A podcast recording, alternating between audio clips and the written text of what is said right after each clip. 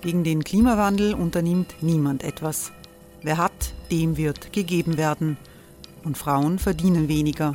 War ja immer schon so. Man ärgert sich und macht weiter. Was aber, wenn nicht?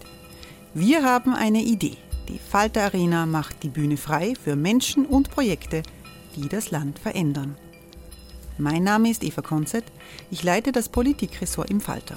Und am Sonntag, den 26. Mai, veranstalten wir im Wiener Stadtsaal die nächste Falter Arena.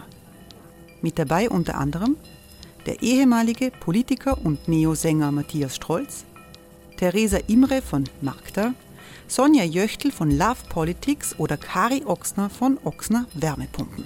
Machen statt jammern. Wir schauen uns an, wie das funktionieren kann. Kommen auch Sie vorbei. Alle Informationen und Tickets finden Sie unter falter.at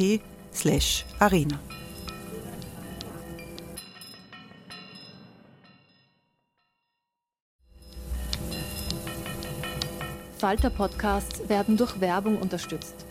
Das hilft bei der Finanzierung unseres journalistischen Angebots.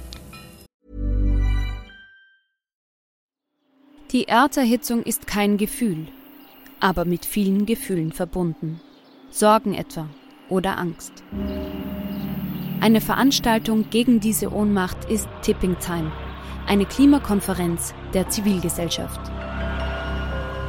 Von 9.5. bis 11.5. findet Tipping Time in Kooperation von Globe Art, Solektiv und Tangente St. Pölten statt und lädt ein zu Diskurs, Diskussionen und Workshops mit namhaften Vortragenden wie Nikolai Schulz und Friederike Otto. Weitere Informationen finden Sie auf www.tangentesanktpölten.at.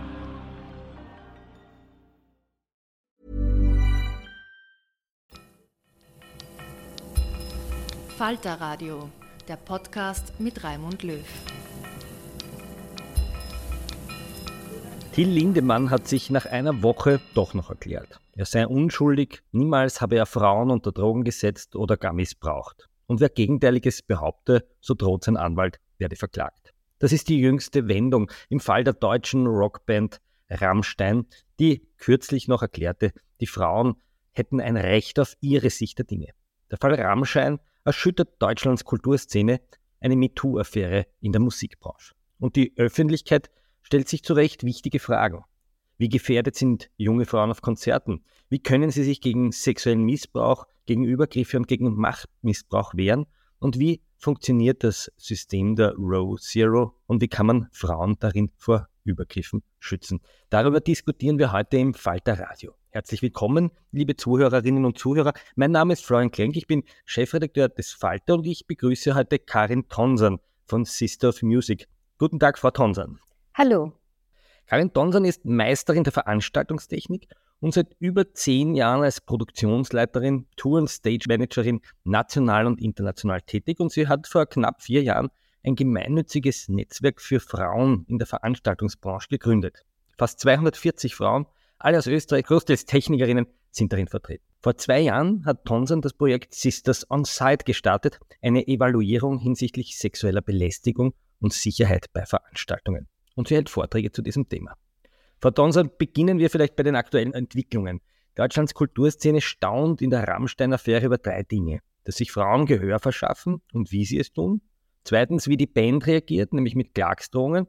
Und drittens, dass die Musiker einfach weiterspielen, als wäre nichts gewesen. Was eigentlich überrascht Sie daran am meisten? Mm, am meisten überrascht mich zum einen äh, die Reaktionen, vor allem die aus der Musikbranche von meinen Kollegen und Kolleginnen, also dass es sehr wenige Statements dazu gab. Mir überrascht auch sehr die Reaktion der Band, weil Vorwürfe kann es geben, passieren ja auch in anderen Lebensbereichen. Es ist immer nur die Frage, wie man damit umgeht. Und wenn man eben gleich mit Klagedrohungen kommt, dann hat das schon einen sehr einschüchternden Faktor dabei. Das hat eigentlich was sehr Altvatrisches, würde man meinen, oder? Das ist man eigentlich gewohnt von den klassischen alten weißen Männern, die gegen Kritik äh, einmal gegen, äh, gerichtlich vor sich gehen. Ne? Ja, genau. Also man könnte das ja auch anders angehen, indem man einfach sagt, gut, man wird das jetzt mal prüfen, man geht der Sache nach ähm, und das auf einer ganz neutralen Ebene. Was ist der Grund Ihrer Meinung nach, dass die Rammstein-Affäre so explodiert ist? Viele sagen, das, was da in der Row Zero passiert, das sei allgemein bekannt und warum regt man sich auf? Warum, warum kommt das jetzt so laut und so unvermittelt zur Sprache? Ich glaube, das hat mehrere Faktoren. Also zum einen ist dann natürlich Social Media sehr unterstützend, ähm, dass Informationen relativ schnell weiterverbreitet werden können, dass dadurch auch sehr viele Frauen sich ja jetzt auch gemeldet haben. Also es ist jetzt eben kein Einzelfall oder zwei Personen, sondern es haben sich richtig viele Frauen gemeldet von unterschiedlichen Konzerten ähm, mit sehr, sehr detaillierten Angaben dazu. Also nicht nur, ja, ich war betroffen, ich habe das auch mal erlebt, sondern die wirklich sehr ins Detail gehen. Ich finde auch diese Fotos, die man gesehen hat beim ersten Beitrag auf Twitter, sehr erschütternd. Das waren Fotos, äh, müssen wir jetzt eine kurze Content-Warnung geben, das waren Fotos von blauen Flecken von Gewalt. Also ein, ein, ein Fan hat sich sozusagen hat gezeigt, dass da wirklich offensichtlich Übergriffe stattgefunden haben, von wem auch immer sie letztlich waren. Das werden die Gerichte klären. Genau, also da kann man jetzt auch nicht mehr von blauen Flecken sprechen oder da ist ein kleiner Unfall passiert, sondern da spricht, also das sind ja wirklich massive Hämatome. Und ich glaube aber auch, dass es damit zusammenhängt, dass es eine sehr bekannte deutsche Band ist. Also, dass es jetzt nicht irgendwo auf der Welt passiert ist, bei einer Band vielleicht oder Personen, zu denen man so gar keinen Zugang hat, sondern Rammstein ist eben sehr bekannt. Äh, viele von uns waren schon auf Rammstein-Konzerten und dadurch kriegt es halt auch eine andere Dynamik. Und äh, schlussendlich dann auch noch, ähm, wie jetzt berichtet wurde, dieses System, das dahinter steckt. Kommen wir mal zu diesem System was ist das für ein System? Es gibt äh, Fans, die sagen, naja, dieses System ist doch bekannt, die Frauen, die in die Rose Hero gehen, die wollen Sex, die suchen die Nähe zu ihren Stars. Das hat es doch immer schon gegeben, von den Rolling Stones bis Metallica, falls Robbie Williams, sie wüssten, worauf sie sich einlassen. Was, was antworten Sie diesen Fans? Was antworten Sie den Leuten, die jetzt Bilder posten von den Fans und sagen, naja, ihr habt euch ja so gekleidet, dass es ja ganz klar war, was ihr wolltet und jetzt regt ihr euch auf? Naja, der ganz große Unterschied ist äh, der Missbrauchsvorwurf in, in dem Fall. Also das hat ja dann auch strafrechtliche Konsequenzen, wenn, wenn das dann auch bestätigt wird. Äh, das heißt, das eine ist, ich bin Fan und, und suche Kontakt äh, zu meinen Idolen. Und wenn das dann auch einvernehmlich stattfindet, ist das natürlich die eine Sache. In dem Fall wird da ja aber gesprochen von Frauen, die sich an nichts mehr erinnern können, wo eben K.O.-Tropfen äh, erwähnt werden. Und das macht natürlich den ganz, ganz großen Unterschied. Und es kann auch nicht sein, ähm, dass betroffenen Frauen von Gewalt äh, immer wieder gesagt wird, ja, ihr seid selber schuld, äh, es war der Minirock, was auch immer. Also Schuld haben Täter, ganz eindeutig. Jetzt äh, ist die YouTuberin Kyla Schicks aufgetreten, die sehr differenziert beschrieben hat, wie diese Frauen zu Afterpartys gelockt wurden und wie sie dann auf einmal von Bodyguards bewacht, der Handys entledigt, eigentlich fast schon zu Beutestücken die Lindemanns geworden sein sollen. Wir müssen da medienrechtlich festhalten, dass Lindemann das bestreitet, dass er allen Frauen mit Klagen droht, die sowas behaupten. Aber ist das üblich, dass es sozusagen verschiedene Zonen gibt, in die Frauen kommen, dass es sozusagen die klassische Afterparty gibt, aber dass es dann Räume gibt, in denen wenige Frauen sind, in denen sie getrennt werden von Freundinnen, von Freunden, in denen mit ihnen Kommunikationsmittel ist, ist sowas üblich? Mir ist das überhaupt nicht bekannt. Also was schon üblich ist, ähm, wenn man jetzt mal von diesem Backstage-Bereich spricht, gibt es im Backstage-Bereich immer öffentliche Bereiche, wo zum Beispiel auch das Catering steht, wo dann gibt es eigene Räume, wo die Produktion, die örtliche sich befindet, also Büroräumlichkeiten. Und dann gibt es natürlich die einzelnen Künstlergarderoben. Und das ist so ein Bereich, wo ich zum Beispiel als äh, örtliche Produktionsleiterin nicht hineingehe. Ich würde das mal so vergleichen wie, man kommt zu jemandem auf Besuch, ähm, man hält sich im Wohnzimmer auf, aber es gibt Räumlichkeiten in einer fremden Wohnung, die man jetzt nicht betritt. Das hat einfach auch den Respekt gegenüber den Artists zu tun. Damit die eben auch backstage nochmal eine eigene Privatsphäre haben, sich vorbereiten können auf ihr Konzert, umziehen können etc das, was jetzt eben beschrieben wurde, dass es da eben eigene Partyräume etc. gab, kenne ich nicht. Also natürlich gibt es Backstage-Partys, aber die, die laufen natürlich in einem ganz anderen Rahmen ab. Also so, so kenne ich eben auch. It's that time of the year. Your vacation is coming up. You can already hear the beach waves, feel the warm breeze, relax and think about work. You really, really want it all to work out while you're away. Monday.com gives you and the team that peace of mind. When all work is on one platform and everyone's in sync, things just flow wherever you are. Tap the banner to go to Monday.com.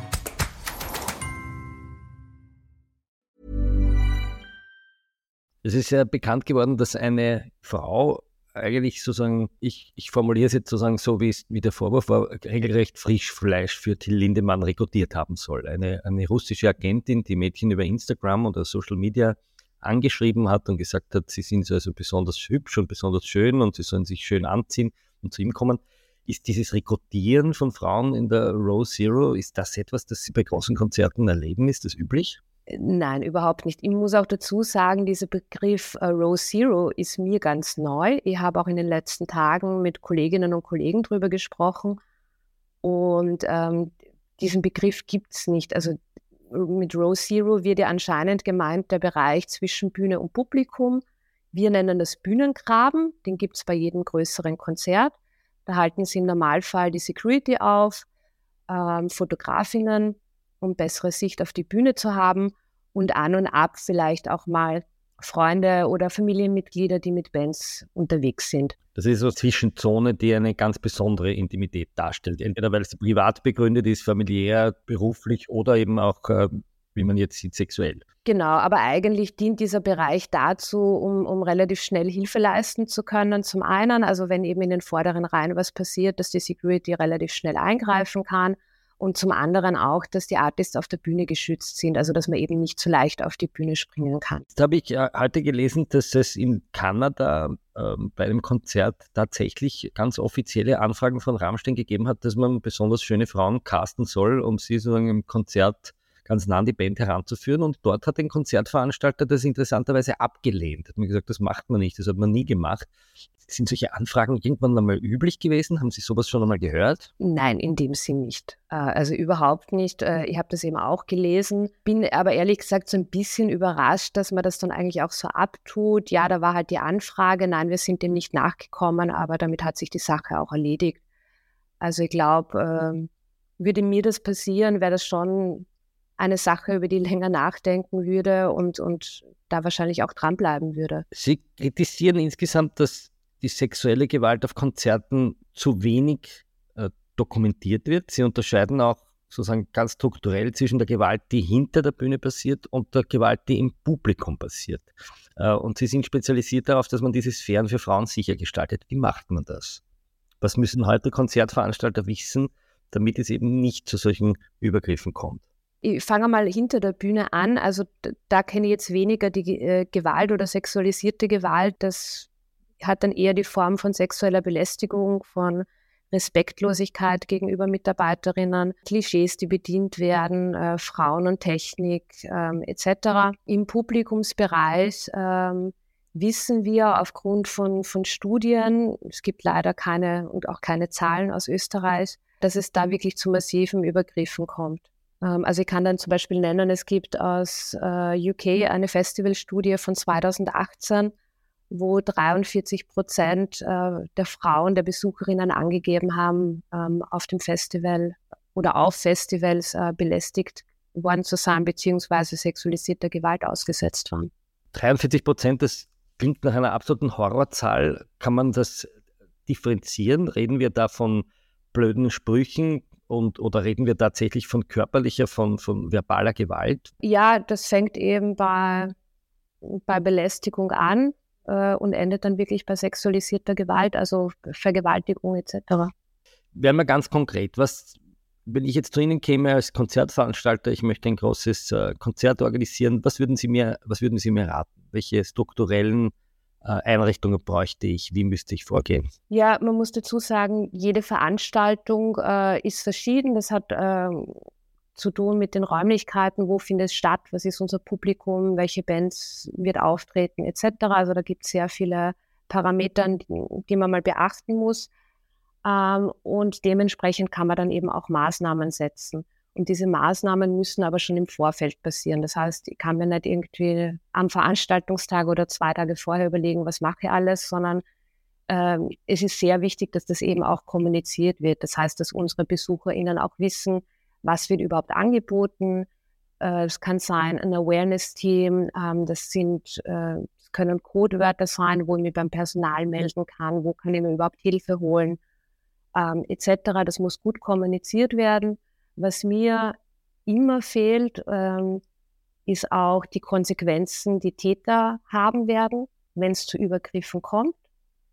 Weil das ist ja ganz oft das Problem, dass Frauen, die dann eben betroffen sind von Belästigung oder Gewalt, sich eben nicht beim Veranstaltungspersonal melden, teilweise aus Scham, aber auch aus dem Grund, weil sie davon ausgehen, es glaubt ihnen eh niemand, es wird ihnen eh nicht geholfen. Das heißt, es müsste vor Ort richtige Teams geben, die, wenn ein gewisses Codewort gesagt wird, wirklich eingreifen und die Männer, wahrscheinlich werden es meistens Männer sein, äh, rausschmeißen oder rausziehen oder wie kann man sich das konkret vorstellen? Genau, das müsste man sich dann halt im konkreten Fall ansehen, also um was da genau gibt, ob es da jetzt nur Verwarnungen gibt oder wirklich äh, Polizei geholt wird, äh, Festivalverweise oder Veranstaltungsverweise etc. Ich möchte vielleicht noch ganz kurz äh, nochmal auf diese Studie von 2018 zurückkommen. Da wurden eben diese betroffenen Frauen auch gefragt, äh, an wem sie sich gewandt haben nach, ihr, nach dem Vorfall der Belästigung und der Gewalt. Und da hat sich herausgestellt, dass nicht mal zehn Prozent der belästigten Frau oder der betroffenen Frauen sich an das Veranstaltungspersonal beziehungsweise an die Polizei gewandt haben.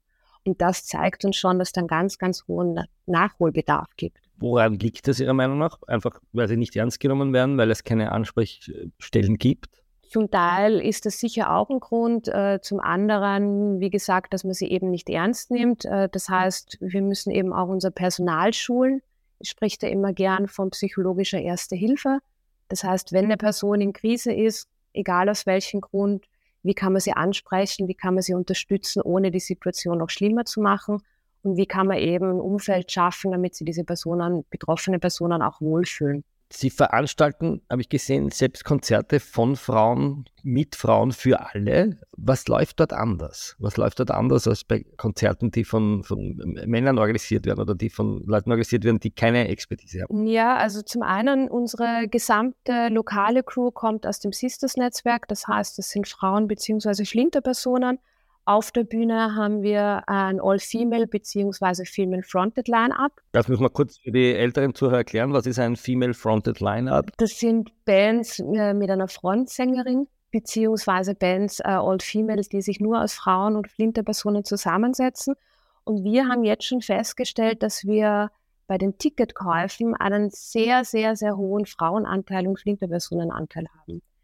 Das heißt, es ist schon so, dass sich das, was auf der Bühne und hinter der Bühne passiert, dann durchaus auch wieder im Publikum spiegeln kann. Sie sagen gleichzeitig aber, dass alle Awareness-Maßnahmen sinnlos seien, wenn dann auf der Bühne ein Rapper steht, der zu Gewalt gegen Frauen aufruft. Was meinen Sie damit? Hat sozusagen die, die, die Kunstfigur, die da oben auf der Bühne steht, die jetzt von sich behaupten würde, ich bin ja nur bei Lindemann hat man den, das Wort gemacht, ich bin ja nur das lyrische Ich, ich bin ja nur der Künstler, der da spricht, ich, ich bin ja gar nicht selbst der, der da spricht.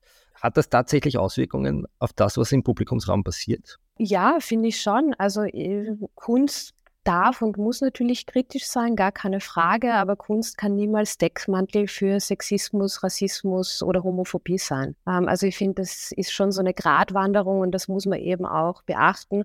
Und Kunst gibt uns eben auch nicht die Freiheit, unreflektiert zu sein. Wo würden Sie da die Grenze ziehen? Ich meine, wenn ich mir die, die Texte von äh, Frank Zappa durchlesen würde oder von den Rolling Stones, dann strotzen die ja sozusagen von, von sexistischen Fantasien, von Gewaltfantasien, von äh, Männern, die ihre Fantasien äh, besingen. Wo würden Sie die Grenze ziehen zwischen einem Kunstwerk, in dem ein Sänger sozusagen oder eine Sängerin eine Person spielt oder sozusagen ein Gedicht über eine Person darstellt und tatsächlicher sexualisierter Gewalt? Wo ist da für Sie die Grenze? Puh, das, das ist ein bisschen schwierig zu beantworten, müsste man sie vielleicht dann auch im Einzel Fall ansehen. Ähm, die Frage ist halt auch immer, was, was will man damit bezwecken? Also möchte man jetzt irgendwie äh, eine Grundlage schaffen, um, um Probleme, Themen zu diskutieren im öffentlichen Rahmen, um vielleicht auch eine Lobby zu geben? Oder geht es da wirklich nur um, um Öffentlichkeit, um, um, ja, um einen Skandal, sage ich jetzt mal, im, im härtesten Fall zu produzieren? Das letzte Mal ist das Thema aufgepoppt mit Jung Holen bei den Wiener Festwochen, der dort aufgetreten ist, wo man gesagt hat, der soll da nicht auftreten. Die Grünen haben gesagt, das ist ein Sexist, der hat auf einer Bühne nichts verloren. Teilt sie diese Einschätzung? Ja, definitiv. Ähm, also man muss ja auch dazu sagen, also gerade im, natürlich nicht im ganzen Deutschrap, aber äh, bei einigen Musikern ist das dann eben schon so, dass das jetzt auch nicht nur eine Bühnenfigur ist. Also das finde ich macht ja dann nochmal den Unterschied, wo man sagt, ja, man repräsentiert auf der Bühne ein bestimmtes Klischee oder, oder eine Kunstfigur und abseits der Bühne ist man dann einfach eine Privatperson. Und das findet ja dort oft nicht statt. Und es gibt ja dann eben auch Beispiele, wo Frauen, ähm, zum Beispiel beim Rapper Flair, äh, deren Kopfgeld auf eine Kritikerin ausgesetzt hat. Also das überschreitet ja weitaus Grenzen. Und es gibt ja auch sehr viele Texte im Deutschrap, äh, wo ich sage, ja, also würde die jetzt irgendwie auf Social Media posten, wäre in Sekunden mein Account gesperrt. Die Rock- und Popkonzerte waren historisch immer auch Freiheitserlebnisse. Der, der Slogan Sex, Drugs and Rock'n'Roll war ja eigentlich ursprünglich kein Freibrief für K.O.-Tropfen und Vergewaltigung, sondern eigentlich eine Chiffre für sexuelle Befreiung, für eine Befreiung von einem gesellschaftlichen Move, von Repression, von auch einer faschistoiden Gesellschaft. War dieses Versprechen eigentlich immer schon ein Mythos auf Kosten von Frauen? Äh, ja, vermutlich. Also generell ist ja nichts dagegen, gegen ein Freiheitserlebnis und, und Spaß einzuwenden, ähm, solange es immer noch einvernehmlich stattfindet. Und die Frage ist halt dann auch immer, warum fahren Personen auf Festivals oder gehen zu Konzerten? Also ist das der Grund, um, um Spaß zu haben, ein gutes Wochenende zu haben, um Musik zu erleben? Oder geht es darum, ähm, quasi einen Freibrief zu haben, weil man sich in einem Umfeld befindet, wo man tun und lassen kann, was man möchte, ohne Konsequenzen oftmals. Rammstein wird in einigen Wochen in Wien auftreten. Sind Sie eigentlich der Meinung, dass die auftreten sollen oder soll man diesen Auftritt seitens der Veranstalter einfach absagen?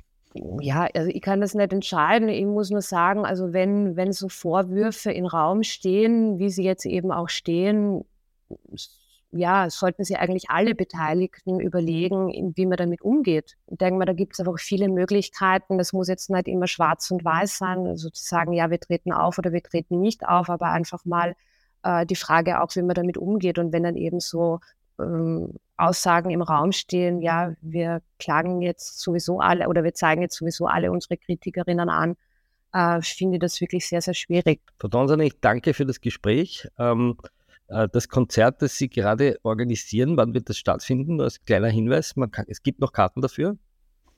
Ja, es gibt noch Karten dafür. Das findet statt am 7.7. in der Open Air Arena Wien. Und die Karten kann man wo besorgen? Im Ticketladen, www.ticketladen.at. Und ich habe gesehen, man kann auch äh, Soli-Tickets kaufen. Also man kann Menschen, die sich kein Ticket leisten können, auch ein Ticket äh, zur Verfügung stellen. Ganz genau, diese Tickets gehen direkt an Frauenberatungsstellen, die das ihren einkommensschwachen Klientinnen weitergeben. Das heißt, man kauft auf der Website im Ticketladen ein Ticket und sagt, äh, bitte diese, diesen Platz. Äh.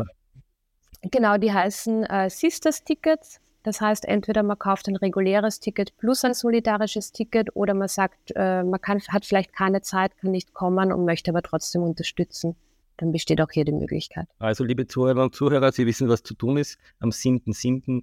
gehen Sie auf ticketladen.at. Danke Karin Tonson, danke für dieses Gespräch und den Einblick in Ihre Welt. Und liebe Damen und Herren, wenn Sie den Falter unterstützen wollen und Podcasts wie diesen möglich machen wollen, nehmen Sie sich ein Falter-Abo, bleiben Sie uns gewogen, äh, bleiben Sie uns treu. Sie werden dieses Interview in einer kurzen Fassung auch im kommenden Falter nachlesen können. Dazu auch einen längeren Essay von unserem Feuilleton-Chef Matthias Dussini. Ich danke Ihnen fürs Zuhören. Bis zum nächsten Mal. Sie hörten das Falterradio, den Podcast mit Raimund Löw.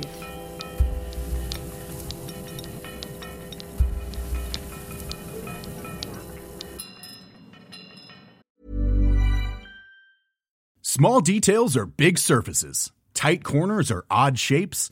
Flat rounded, textured, or tall. Whatever your next project, there's a spray paint pattern that's just right.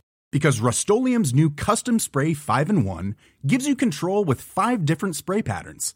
So you can tackle nooks, crannies, edges, and curves without worrying about drips, runs, uneven coverage, or anything else. Custom Spray 5 in 1.